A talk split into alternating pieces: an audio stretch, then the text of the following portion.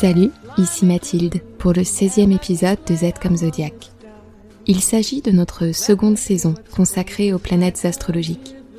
L'épisode précédent se dédiait au Soleil, incroyable supernova qui représentait notre soif de réussite, notre sens de l'honneur et de la dignité, notre rayonnement vital. Cet épisode dresse le portrait du deuxième luminaire, le satellite nocturne, la belle lune. Un peu d'astronomie pour bien commencer. La Lune se trouve à environ 350 000 km de la Terre et son diamètre est de 3474 km. Par comparaison, la Terre est presque 4 fois plus grande, avec un diamètre de 13 000 km. L'hypothèse retenue pour comprendre d'où vient la Lune est la suivante.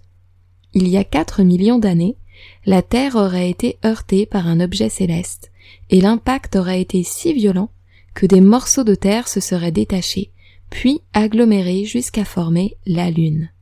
Si cette hypothèse est juste, cela signifie que d'une certaine manière, la Lune est issue de la Terre. Si nous ne percevons qu'une face lunaire, c'est parce que sa rotation est synchronisée avec la rotation terrestre. Comme le Soleil, la Lune ne peut rétrograder. C'est impossible. Mais revenons à notre champ d'études symbolique.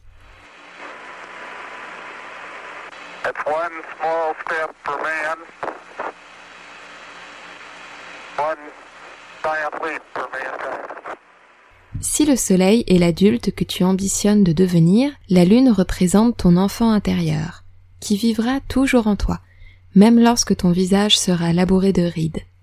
La mission lunaire est de protéger ta richesse émotionnelle et psychologique, ton jardin secret, ta vie intérieure, celle qui se déroule à l'intérieur de toi. La vie solaire et diurne permet tes accomplissements, tes prises de décision, tes déplacements. C'est pendant le jour que l'on s'active, que l'on travaille, qu'on se met en mouvement.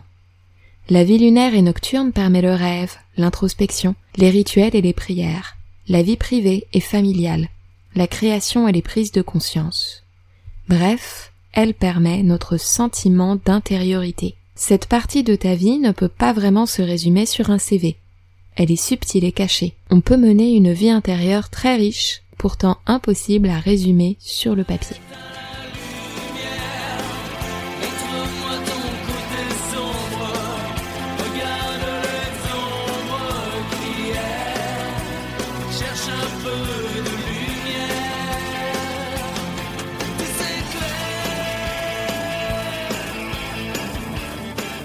Le satellite lunaire n'irradie pas de chaleur ou de lumière propre. Elle ne fait que, entre guillemets, refléter l'éclat de cette grosse étoile de soleil. La lune diffuse un halo délicat et changeant, vite dissimulé par les nuages. On ne distingue d'elle qu'un croissant, puis sa rondeur entière, puis un autre croissant, puis plus rien. Ainsi, elle représente tes variations émotionnelles, les mouvements et changements de ton humeur. Un jour, tout te sourit, le lendemain n'est qu'inertie morose, pour citer le chanteur. Si on se réfère au travail de l'astrologue Didier Bétourné, le soleil voit et conçoit, c'est un créateur. La lune sent et imagine, c'est une génératrice. La lune symbolise ce qui te rassure, c'est une usine d'émotions,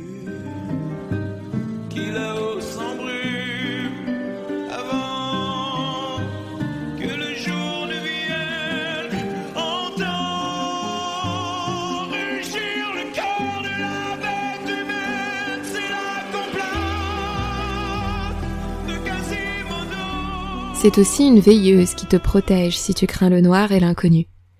Il s'agit d'une planète d'eau, de profondeur émotionnelle, d'instinct, d'inné et de fécondité. Son âge symbolique, contrairement au rayonnement solaire de l'âge adulte, correspond à la petite enfance, à l'époque où tu n'es encore qu'une graine à chérir, nourrir et entourer pour oser espérer que tu pousses bien. Elle représente souvent notre rapport au maternel ou au maternant, car même les tout petits servent bien fort contre eux leur doudou comme s'ils souhaitaient fusionner avec, et à tout ce qu'on attribue au féminin dans notre société. La lune est réceptive, plastique, fertile. Elle se modèle en rencontrant l'intime et le personnel. Le peintre Johannes Vermeer, connu pour ses œuvres intimistes représentant le quotidien, possède par exemple dans sa carte de naissance une lune proéminente proche de son milieu de ciel. La lune est la planète la plus rapide du zodiaque. Elle effectue sa ronde de 360 degrés en seulement 28 jours, à raison de 13 degrés par jour. Elle passe donc un peu plus de deux jours dans chaque signe. Elle représente nos cycles courts, ceux de nos besoins vitaux, de nos repas, de notre sommeil. Ce n'est pas pour rien qu'en symbolique du corps, la lune correspond à l'utérus, mais aussi à l'abdomen et au sein. Toute personne qui a ses règles connaît ce chiffre parfait de 28 jours, même si notre corps n'adopte pas forcément ce rythme. En 28 jours, on passe par plusieurs phases, notamment la fameuse phase d'ovulation et la phase des règles. Chaque mois, la lune aussi expérimente plusieurs phases. Tu as sûrement déjà entendu parler de la nouvelle lune. Elle n'est alors pas visible dans le ciel, car située à un endroit où elle ne reçoit plus la lumière du soleil. Elle correspond alors à la figure nocturne d'Hécate, sorcière des sorcières. Fille de Titan, donc d'une puissance brute, presque monstrueuse, elle posséderait l'habilité de relier le ciel, la terre et le monde souterrain et infernal des morts. Assimilée aux autres magiciennes de la mythologie, comme Circé et Médée, elle devient la patronne de la sorcellerie dans l'imaginaire collectif. On peut le comprendre. Imagine une époque sans aucune pollution lumineuse, à quel point les ténèbres devaient impressionner lors des nuits sans lune. Hécate est la déesse de l'ombre et des cauchemars. On raconte lui avoir autrefois sacrifié des chattes et des agneaux noirs et les animaux qui hurlaient à la lune. Le peuplier noir lui était consacré. À la nouvelle lune, le sang, fluide tabou associé à la douleur et à la mort, coule de l'endroit que beaucoup considèrent comme l'origine du monde.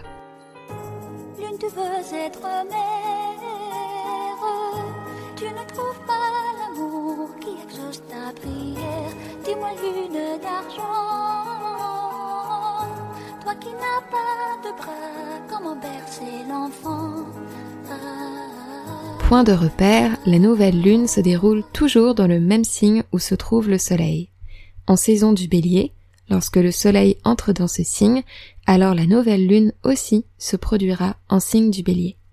Commence alors l'ascension lunaire, c'est la lune montante, incarnée par Diane ou Artémis. Déesse des archers, de la chasse, de la forêt, et des élans naturellement libérateurs, figure féminine farouche et sauvage, elle correspond symboliquement au jour suivant les règles.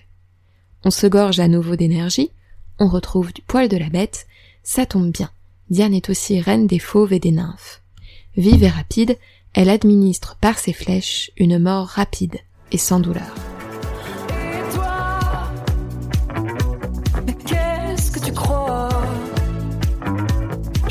Animal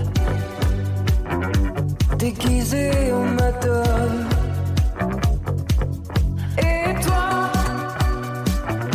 je pourrais te faire mal. Je pourrais te blesser, oui, dans la nuit qui frissonne. Nous arrivons à la pleine lune, illustrée par Sélénée. Les forces de la nature triomphent, et Sélénée incarne la parfaite fécondité. Sœur d'Éos l'aurore et d'Hélios le soleil, c'est la lumière rassurante dans la nuit. Sélénée a de nombreux crushs et autant d'amants. On connaît son mythique coup de foudre pour Endymion, pourtant plongé dans un sommeil éternel. Elle aura également une progéniture de Jupiter, de Bacchus, du dieu Pan, pour ne citer que. La pleine lune correspond à la période d'ovulation, soit un moment de pleine puissance des personnes dotées d'un utérus fonctionnel, et donc statistiquement un moment de pouvoir des femmes. Cette étape correspond au summum de la fécondité, de ce pouvoir magique qui rend le ventre rond et permet d'accueillir et de mettre au monde une nouvelle vie. Intéressant de noter que la pleine lune soit devenue un symbole de peur et d'effroi alors qu'il représente avant tout le pouvoir géniteur et matriciel à son maximum. Taous Merakchi a raison. Il faut cesser de représenter systématiquement les loups-garous en personnages masculins. Il n'existe pas de mythe plus féminin que celui-ci.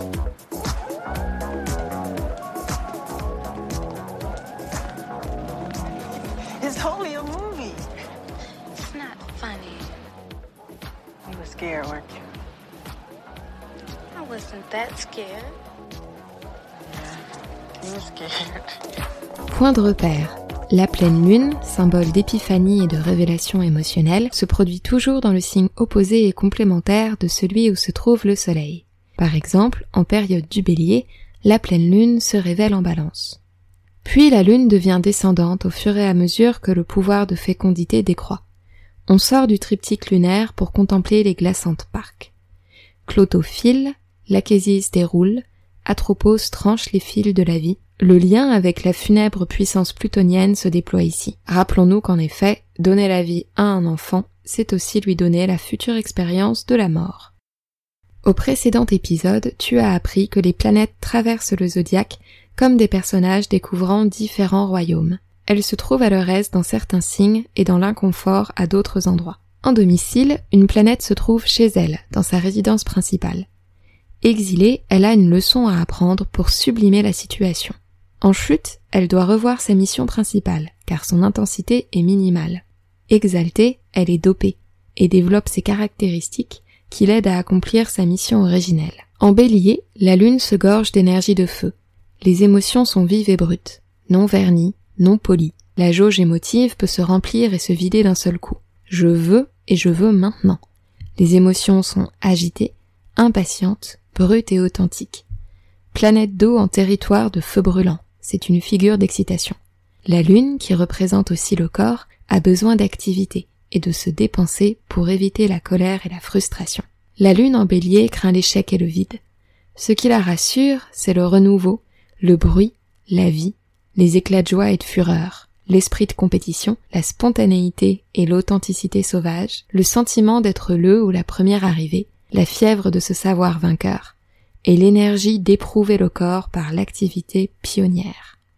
Si ta lune est en bélier, ta petite musique intérieure serait la tempête de Vivaldi, brute de décoffrage et pleine de vie.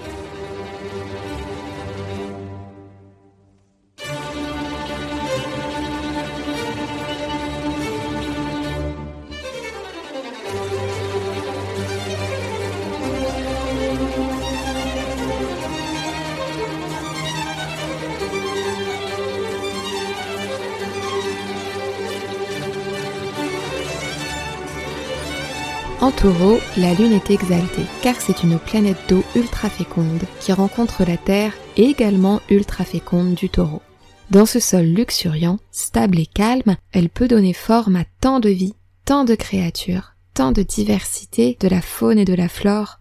L'astre occupe ici pleinement son rôle d'origine de toute vie qui se manifeste. La lune en taureau craint les secousses et l'instabilité. Ce qui la rassure, c'est la beauté de la terre, les larges tablés qui reflètent la richesse des champs, les enfants qui irradient de vie, les fleurs qui atteignent naturellement des degrés de sophistication inatteignables par la volonté humaine, les sculptures faites de terre, de bois, de glaise, d'argile, de feuilles et de fruits, le plaisir du corps, le paisible son des oiseaux qui gazouillent au dehors et celui des casseroles qui s'entrechoquent dans une guerre routine quotidienne.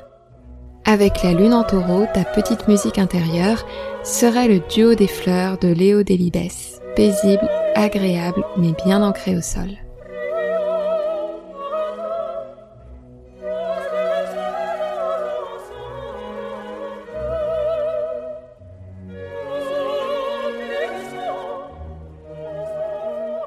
En gémeaux, la lune devient curieuse et effervescente. Elle remarque tout, mais tient les émotions à distance, car celle-ci pourrait la paralyser, l'aggraver, l'alourdir, l'entraver, bref, tout ce qu'on veut absolument éviter en royaume des Gémeaux. Les mots, la volubilité, le verbe, l'humour deviennent ses meilleurs outils pour générer des émotions, quitte à leur retirer un peu de leur profondeur. La lune en Gémeaux craint la profondeur émotionnelle. Ce qui la rassure, c'est la sollicitation intellectuelle perpétuelle, la stimulation mentale, la promesse d'échanges sociaux et amicaux sans cesse renouvelés, car nous sommes plusieurs milliards sur Terre, pouvoir nommer chaque chose avec éloquence, les corps déliés, les plaisanteries et la richesse de la langue. Si ta lune se trouve en gémeaux, ta petite musique intérieure serait peut-être le début du thème de Pierre et le loup de Prokofiev, malicieux et insouciant.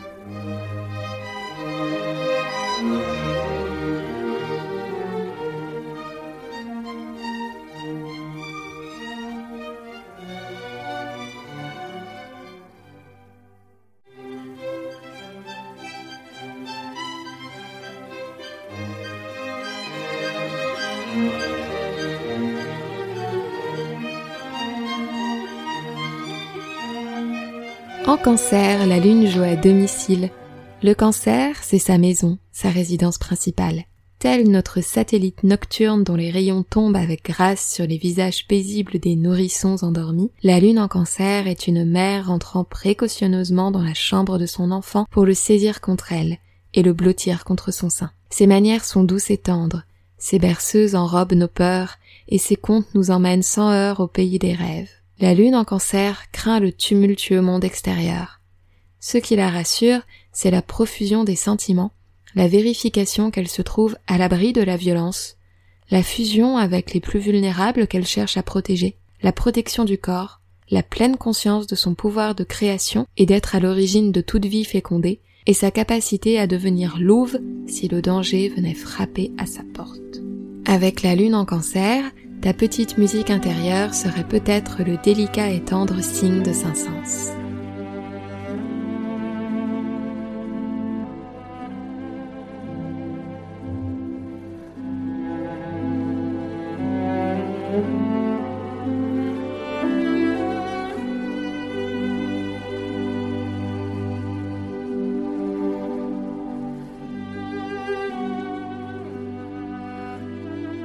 En Lyon, l'astre d'argent plonge dans un bain d'or. J'aime dire qu'il s'agit de la lune des divas. J'ai appris récemment qu'André Barbeau la décrivait comme la lune des grandes dames. Le satellite nocturne s'y drape de charisme, de fierté, de noblesse, de confiance en soi, de sentiments ardents. La position n'est pas anodine. Le parangon de ce que la société attribue au féminin se retrouve dans le territoire du roi soleil, summum du masculin. La lune agit par amour, comme toujours en territoire du lion mais aussi en conquérante, quitte à se transformer en despote éclairé. Intense, parfois excessive, elle réunit ici les forces vitales du yin et du yang à la fois. La lune en lion craint de ne pas être reconnue. Ce qui la rassure, c'est la conscience de sa propre qualité d'être et de son propre rayonnement. Recevoir de l'admiration, les couleurs vives, mener sa vie intérieure depuis son trône doré et partager la brillance des projecteurs avec celles et ceux qu'elle aime. Si ta lune natale est en lion, ta petite musique intérieure serait le solaire et souverain Carmen Habanera de Bizet.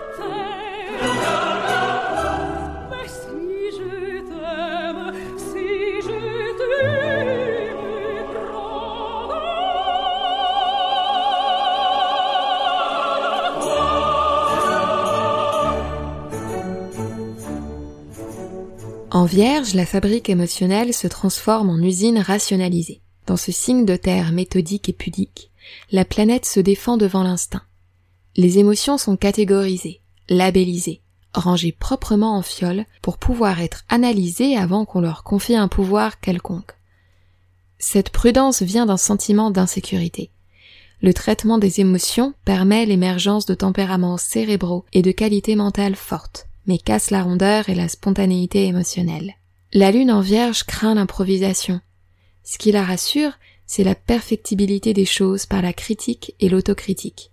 Les boîtes de rangement, l'odeur du propre, la nourriture saine et bio, le sentiment d'utilité, faire preuve de dévouement, l'activité disciplinée et l'hygiène de vie qui permet une existence ordonnée. Avec la lune en vierge, ta musique intérieure pourrait bien être Castadiva de Bellini, au titre prédestiné chaste déesse, tout en mesure et en retenue, véritable prouesse technique sur lesquelles bien des cantatrices se cassent les dents.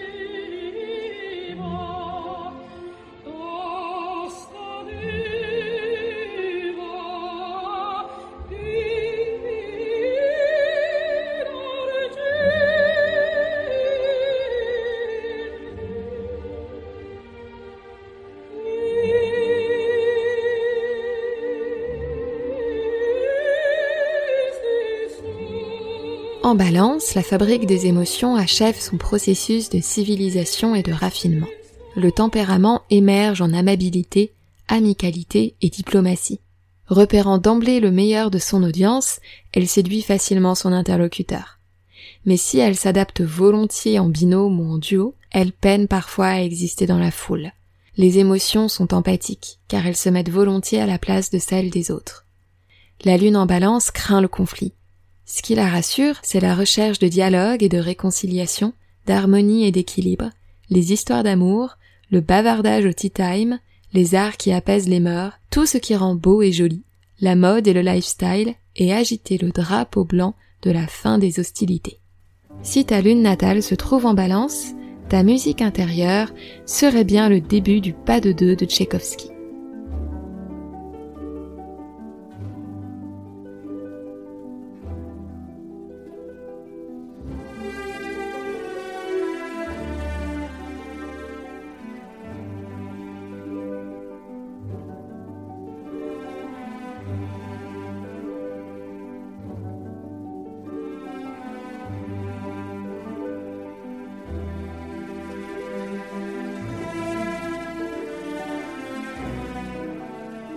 En signe du scorpion, la lune chute. On peut la comprendre, elle entre dans un cimetière. Sa mission de vie et de fécondité devient absurde dans le sombre royaume du scorpion, où tout pourrit et se désagrège. C'est cette mère désemparée que son adolescent, autrefois symbole de vie renouvelée, s'habille de noir gothique et affiche son dégoût du monde et ses pulsions morbides. L'enfant meurt pour laisser place à une créature tout en contradiction et en pulsion. Normal que les parents soient alors démunis.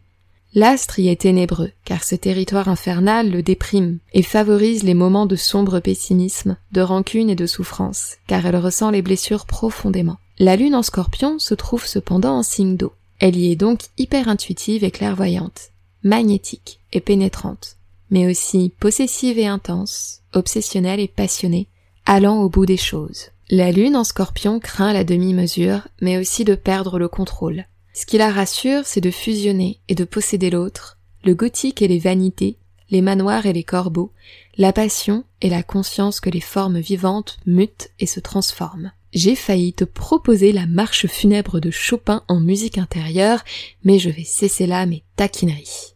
Peut-être s'agirait-il du dramatique mouvement du bien connu thème du lac des cygnes. D'ailleurs, niveau thématique du féminin sombre, le film Black Swan semble tout à fait à propos.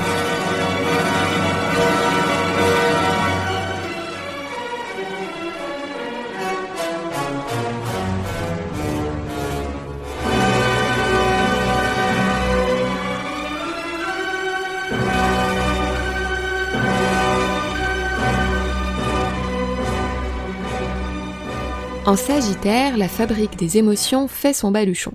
Elle a besoin d'air, de liberté, de grands espaces, d'embrasser l'horizon pour se sentir à l'aise, bref, d'oxygène quoi. Indépendante, ne supportant pas d'être dirigée, elle aspire à voyager, explorer et découvrir d'autres philosophies de vie, d'autres cultures, d'autres religions, d'autres manières d'appréhender le grand mystère de la vie. Idéaliste et éprise de vérité absolue, elle peut tomber de très haut. La lune en Sagittaire craint d'être enfermée et de manquer de sens. Ce qui la rassure, c'est de croire en sa bonne étoile et d'être toujours en mouvement. Recevoir le vent sur son visage, que sa curiosité demeure intacte, les chevauchées épiques à cheval ou à moto, partir loin avec un passeport, un sac à dos et un couteau suisse uniquement, donner des leçons de vie aux autres, exagérer même si cela se fait au détriment de son sens pratique, et affirmer avec optimisme que tout ira bien, évidemment. Ta musique intérieure, si ta lune est en Sagittaire, serait le galop infernal d'Orphée aux enfers par Offenbach. Curieux et enjoué, mais aussi vigoureux et invitant à prendre tout l'espace. Ou peut-être la danse russe de Tchaïkovski. Je te laisse choisir. Je ne souhaiterais rien t'imposer après tout.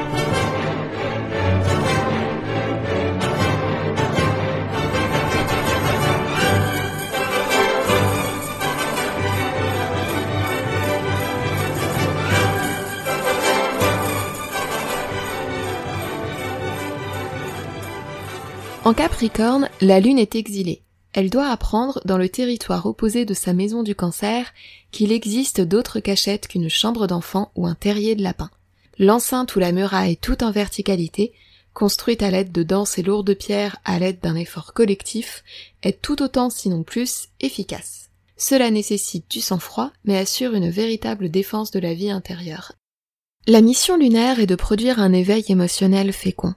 La lune en Capricorne est très sérieuse, stoïque et peu démonstrative, car elle discipline sa sensibilité.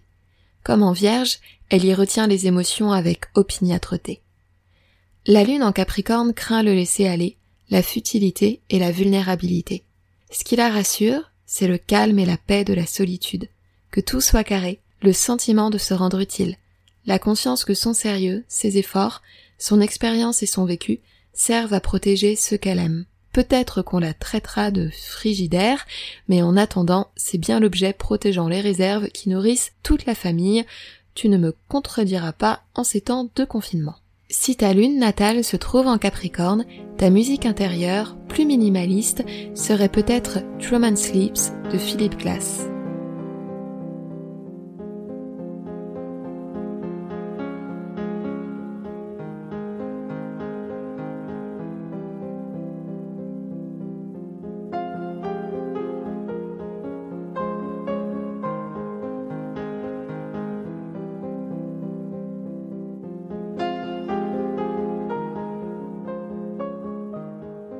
En verso, la lune s'éprend à nouveau de liberté, d'originalité et de créativité. L'axe lion-verso interroge la notion d'individualité. Ici, l'astre cherche à s'inscrire dans le collectif, à se connecter à un réseau tout en cultivant ce qui le rend unique et spécial. Parfois imprévisible, la lune fabrique des émotions vives, électriques et un peu difficiles à suivre. C'est le paradoxe verso. Tout en faisant preuve de tolérance, le besoin d'espace est fort. L'amitié, oui, L'intimité, bof. L'instinct aussi entre la recherche de sérénité intérieure d'un côté et de l'autre un certain entêtement, de la résistance et de l'obstination. Barbeau écrit Cette lune n'accepte pas de se faire pousser là où elle ne veut pas aller. La lune en verso craint les grands épanchements et la perte d'autonomie. Ce qui la rassure, c'est son sens de l'amitié, dont elle aime se sentir entourée, les idées progressistes, les profils aventureux et anticonformistes, les fictions utopiques, les réseaux sociaux dans ce qu'ils peuvent tisser de meilleur, les ambiances de manifs et donner aux associations humanitaires. Si ta lune se trouve en verso, peut-être que ta musique intérieure ressemble à l'hymne à la joie de Beethoven.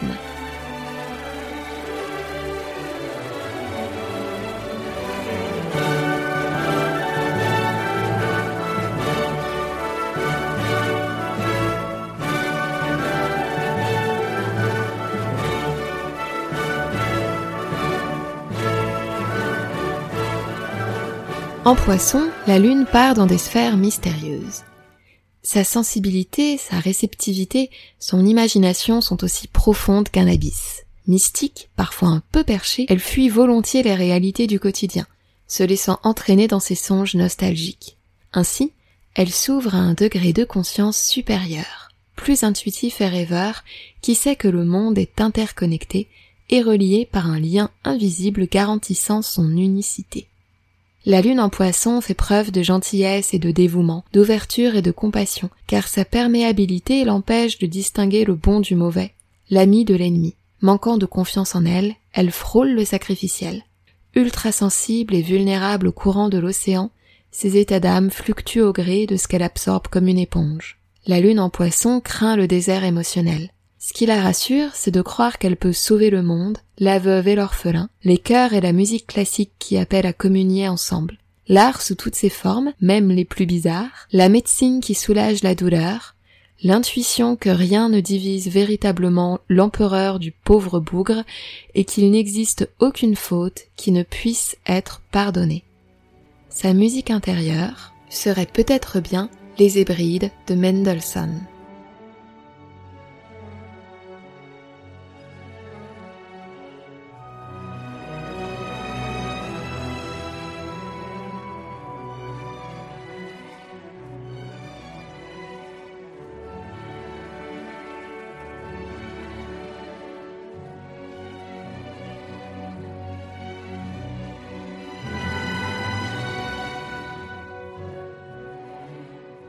Avant de se quitter, refaisons un point sur les étapes clés de la Lune dans le zodiaque. Et qui peut mieux représenter la Lune protectrice de vie que...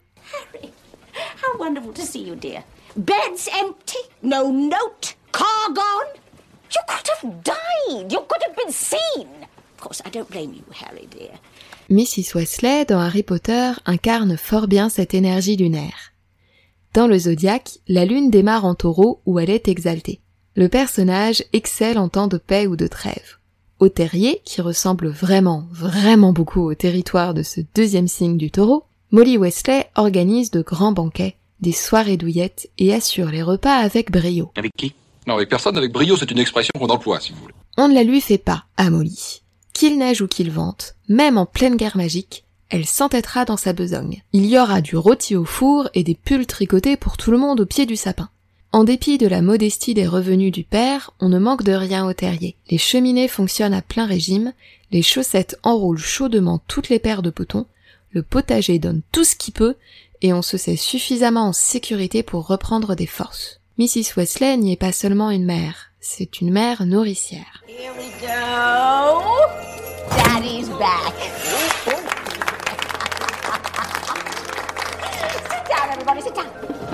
Now, presents. And a nice cheeks box for Ron. Big box for him.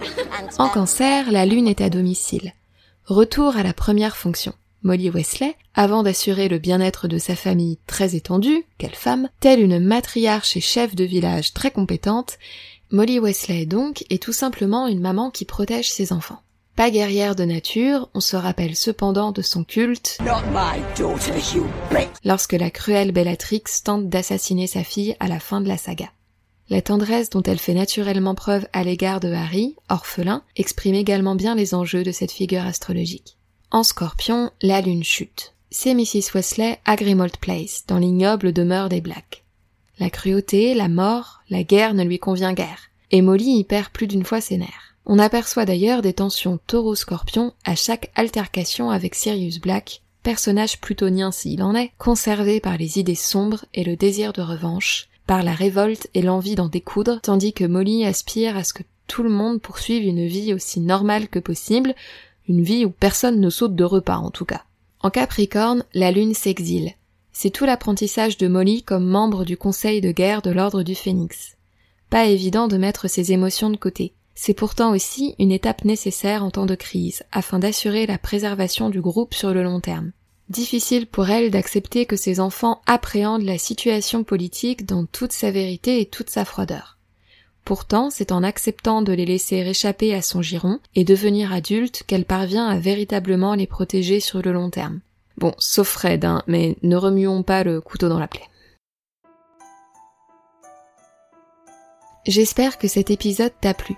Si tu as des questions, fais-les-moi parvenir par mail ou par Instagram et je tâcherai bien sûr d'y répondre à l'épisode suivant. Mais ne pars pas tout de suite, il me reste quelque chose à te dire. Tout d'abord, merci pour ton écoute, ton soutien, ton intérêt et tes commentaires qui me poussent à continuer ce podcast et l'aident à se faire connaître. Je te propose le même jeu qu'à l'épisode précédent. Si tu te sens de poster un commentaire 5 étoiles, ou une réflexion à partager, ou un mot gentil, tu gagnes une chance d'être sélectionné pour une session, avec moi bien sûr, de lecture de ta carte du ciel. Il n'y aura qu'une seule gagnante ou un seul gagnant par épisode, mais pourquoi pas tenter ta chance? J'annoncerai la personne sélectionnée au prochain épisode. Cette fois-ci, c'est Alix LTD qui remporte la consultation. Une main innocente t'a désigné. Contacte-moi par Instagram ou par mail à zcomzodiac@gmail.com. En ces temps agités, je voulais aussi adresser un énorme merci à toutes les personnes qui sont envoyées au front tous les jours pour assurer notre survie.